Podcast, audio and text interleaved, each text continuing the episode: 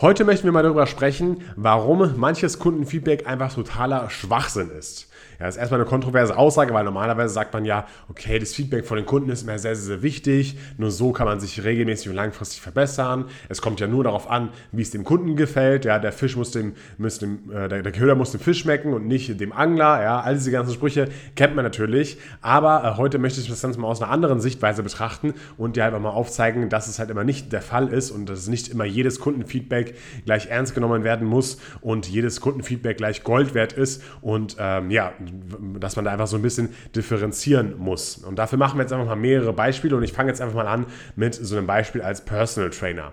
Ja, wenn jetzt ein Kunde auf dich zukommt und sagt, okay, äh, ja, du, also wir machen ja immer hier diese Kniebeugen ne, und das Kreuzheben und ich weiß nicht, das ist echt immer, boah, das ist echt immer anstrengend und ich fühle mich da noch nicht so sicher und irgendwie, ja, weiß auch nicht, das, das ist einfach so eine Übung, die mag ich einfach nicht so gerne und können wir nicht einfach lieber die Beinpresse machen.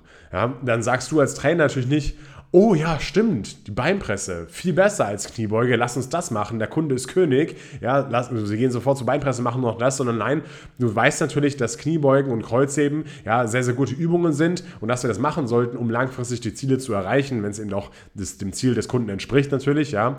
Und da musst du natürlich dem Kunden erklären, warum das Ganze mehr Sinn macht, hier bei der Kniebeuge beim Kreuzheben zu bleiben, als es auf die Beinpresse umzuschwingen, ja. Aber nur weil die Übung dem Kunden keinen Spaß macht, ja, heißt es halt lange noch lange nicht, dass wir die Übung deswegen aus dem Trainingsplan rausschmeißen und dass wir das deswegen das ganze Training über Bord werden. Natürlich sollte das Training für den Kunden langfristig und regelmäßig auch Spaß machen oder sollte jetzt nicht so sein, dass der Kunde sich denkt, oh nee, nicht schon wieder Training, ja. Also so sollte es halt auch nicht sein, aber ähm, nur weil der Kunde meine Übung nicht mag, solltest du sie nicht gleich aus dem Trainingsplan rausstreichen, weil du bist der Experte, du weißt, was für den Kunden am besten ist in dieser Hinsicht und weißt auch, welche Übungen perfekt geeignet sind und welche Übungen man durchführen sollte, um das Ziel zu erreichen. Das ist ganz, ganz, ganz wichtig. Ja? Man muss immer von diesem Expertenstatus aus agieren, ja? dass der Kunde eigentlich keine Ahnung davon hat und dass du genau weißt, was für ihn richtig ist. Das ist halt ein wichtiger Punkt und deswegen ähm, ist dieses Kundenfeedback halt meistens äh, eigentlich nicht so sinnvoll, dass man da eher die Beinpresse machen will.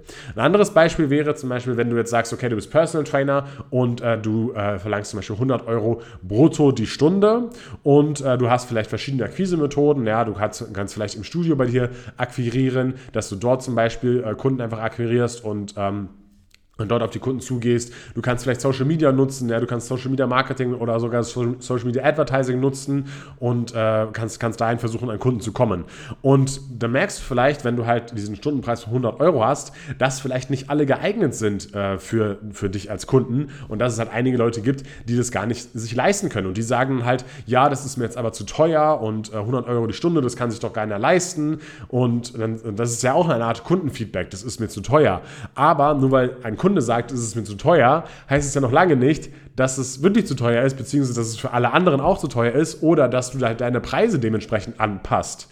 das sollte man natürlich nicht machen, weil man kommt dann einfach in so eine Abwärtsspirale rein, wenn man eben niedrige Preise verlangt. Da habe ich neulich auch mal ein Video zu gemacht. Gerne einfach mal anschauen äh, auf YouTube, ja.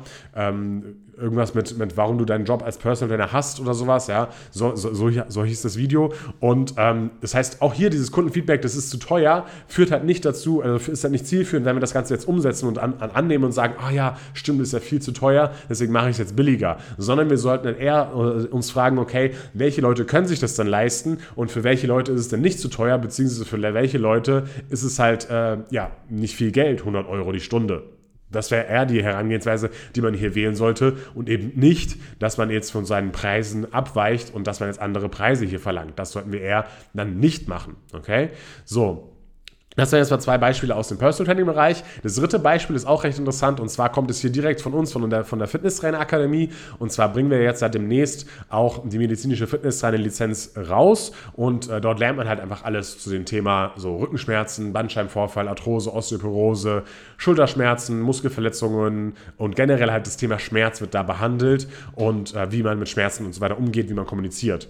Und wir hatten den, wir hatten den Fall, dass äh, wir eine, wir machen immer so zwei, drei Testpläne Testpersonen. Das bedeutet, zwei, drei Leute dürfen sich das Ganze schon vorher ein bisschen anschauen und dann mal ihr Feedback dazu geben, wie sie das Ganze fanden, damit wir es eventuell noch verbessern können oder damit man auch weiß, okay, äh, dass das Ganze gut funktioniert.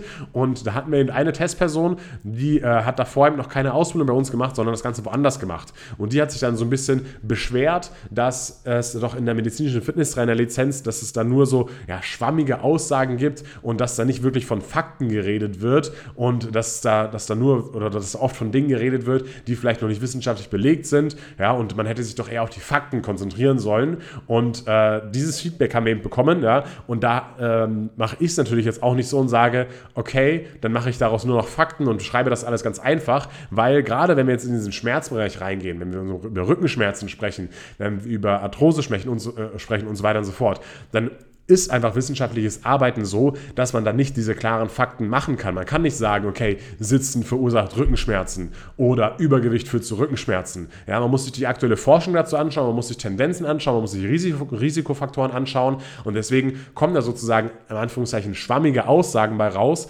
aber es ist genau der richtige Weg, diese schwammigen Aussagen in Anführungszeichen zu treffen, weil es eben nicht so einfach ist und weil es nicht so einfach dargestellt werden kann. Und genau das ist nämlich das Problem, wenn man davor eben nur solchen 0815 ja, Content, sag ich mal, konsumiert hat, der immer sagt, ja, das und das und zum Beispiel irgendwie, keine Ahnung, Crunches führen zu Rückenschmerzen oder äh, von, davon kriegt man dann, äh, wenn, du, wenn du genau das machst, passiert das. Also diese, diese ganzen leichten ähm, Kausalketten, diese leichten, diese leichten Argumente, die, die manchmal verwendet werden, um irgendwas zu begründen, ja, das stimmt halt meistens einfach nicht und das ist halt nicht der aktuelle Stand der Wissenschaft und deswegen werde ich ja jetzt nicht die Lizenz ändern, ändern und das auf diese Fakten sozusagen anpassen oder das Ganze wieder viel leichter schreiben oder, oder viel unwissenschaftlicher schreiben und vielleicht sogar auch falsch schreiben, nur weil es ein Kunde mal mir als Feedback gegeben hat, sondern man muss halt erklären, schau mal her, so und so sieht es aus, ja, ähm, du, du kannst, es wäre unprofessionell, hier an dieser Stelle nur Fakten aufzuzählen und nur solche einfachen, pauschalen Aussagen zu treffen, ja, das wäre unprofessionell und das muss man erklären und dann ändert man ja nicht, wie gesagt, das komplette Konzept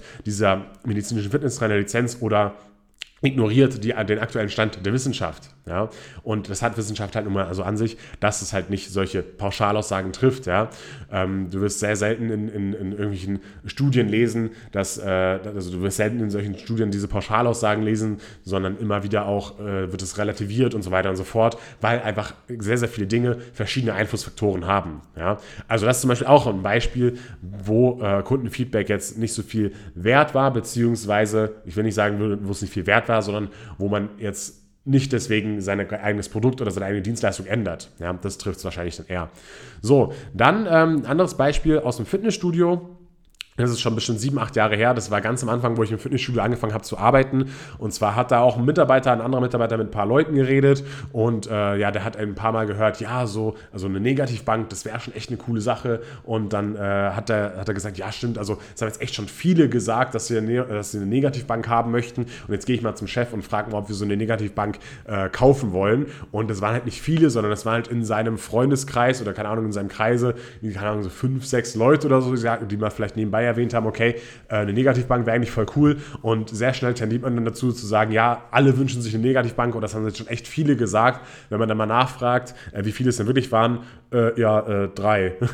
also das sind ja nicht wirklich viele. Also wenn es das heißt, auch wenn ein Kollege bei dir im Fitnessstudio irgendwann mal äh, kommt und sagt, ja, viele haben das gesagt, dann sei er ein bisschen skeptisch und fragt man genau nach, wie viele das wirklich waren.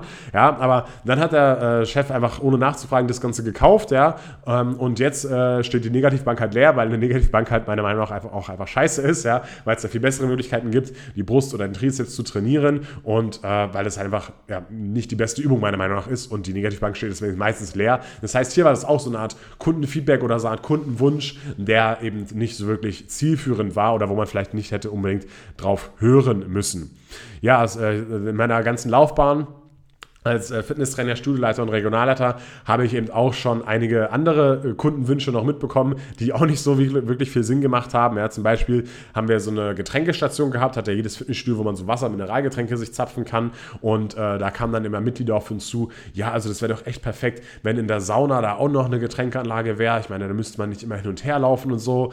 Ja, klar, man baut jetzt da wieder für zigtausend von Euro für die kleine Zielgruppe, die in die Sauna geht, eine Wärme, äh, eine Getränkeanlage ein. Rentiert sich überhaupt gar nicht, ja, hat überhaupt gar keinen wirtschaftlichen Hintergrund. Und das war zum Beispiel auch äh, so eine Sache, die jetzt nicht wirklich äh, sinnvoll war oder wo das Kundenfeedback jetzt nicht wirklich äh, zielführend war, ja.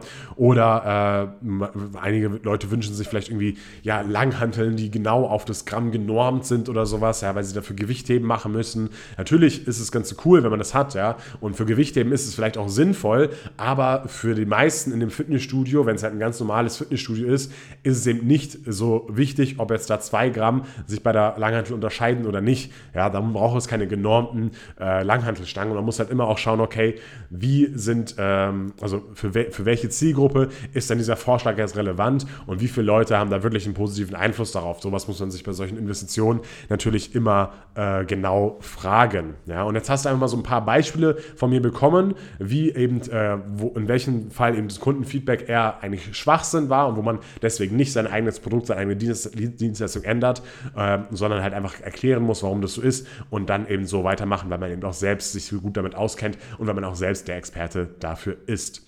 Wenn du noch keine Fitnesstrainer-Ausbildung hast, dann äh, hol dir mal gerne den kostenlosen Demo-Zugang. Dort erhältst du die erste Lektion aller Fitnesstrainer-Ausbildungen von uns gratis. Das bedeutet die A, B und Personal Trainer Lizenz und wie gesagt auch bald die medizinische Fitnesstrainer-Ausbildung gibt es dort.